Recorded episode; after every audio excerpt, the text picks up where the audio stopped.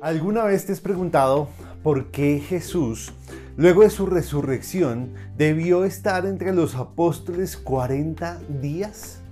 ¿Y de qué forma este hecho histórico tiene un impacto para nosotros y para la iglesia hoy?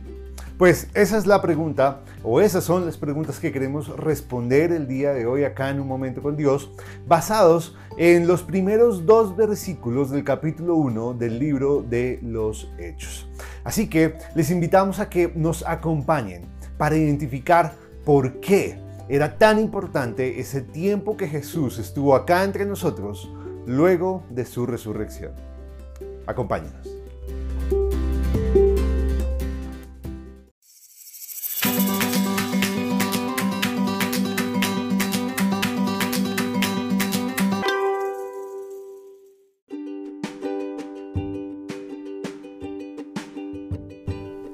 El pasaje que consideraremos el día de hoy lo encontramos en el libro de Hechos de los Apóstoles capítulo 1 versos 1 al 2. Dice, en el primer tratado, oh Teófilo, hablé acerca de todas las cosas que Jesús comenzó a hacer y a enseñar, hasta el día en que fue recibido arriba, después de haber dado mandamientos por el Espíritu Santo a los apóstoles que había escogido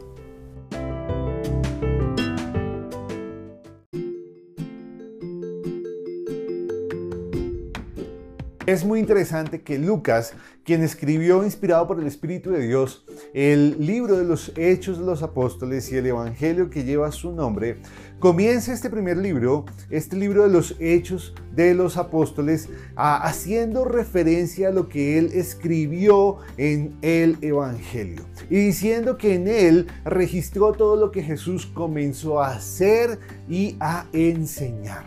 Porque con ello nos ayuda a entender que la obra y enseñanza de Jesús son la base de nuestra fe cristiana y de la iglesia.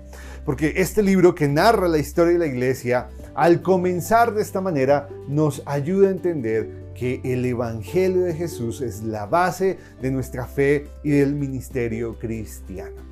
Y con respecto a lo que eh, Lucas mencionó en estas primeras líneas del libro de los Hechos, me gusta que él haya dicho eh, o usado el verbo comenzó refiriéndose a la obra de Jesús porque nos muestra que lo que Jesús hizo acá en la tierra no fue eh, algo que quedó simplemente frenado con su muerte o que quedó estancado con su ascensión al cielo, no, sino que nos dice que esa obra fue el comienzo, el comienzo de algo que Jesús sigue haciendo hoy a través de su iglesia.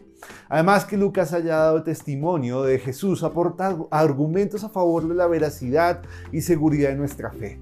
Porque aunque Lucas no hizo parte de los doce apóstoles y al parecer tampoco de los discípulos de Jesús durante su vida, su testimonio sobre Él es una prueba que se une a muchas más para que nos sintamos seguros de nuestras creencias en el Hijo de Dios. Y, y también pues, nos ayuda a entender que Jesús eh, no paró de enseñar ah, mientras estuvo con vida entre nosotros, que aún después de su resurrección Él estuvo enseñando porque sabía que era necesario que sus apóstoles recibieran la instrucción necesaria sobre el reino de Dios, para que sus corazones mantuvieran enfocados, motivados y creyendo eh, con, en la certeza y cumplimiento del plan divino. De igual forma, era necesario que estos hombres recibieran de él mandatos muy importantes, recibieran de Jesús mandatos muy importantes que definirían el curso de la iglesia. Tan importante era esto que el texto griego nos ayuda a entender que casi que esos mandamientos eran un requisito que Jesús debía cumplir para poder ser recibido arriba en el cielo por el Padre. Pero ¿por qué fue importante que Jesús le diera a los apóstoles estos mandamientos? Porque como sabemos, Jesús no fue un escritor de libros o un productor de videos y contenido para redes sociales. No, Jesús fue y es el Salvador, el Maestro y el Señor por lo que le encargó o encargó en otros la misión de, reproducir su obra y enseñanzas. Y llamó a estos doce hombres para que estuvieran con él, predicaran su mensaje de salvación y fueran el fundamento de su iglesia. Pero ¿qué tiene que ver esto con nosotros hoy? ¿Cómo nos impactan estas verdades ah, que Lucas nos eh, narra en el primer capítulo del libro de los Hechos?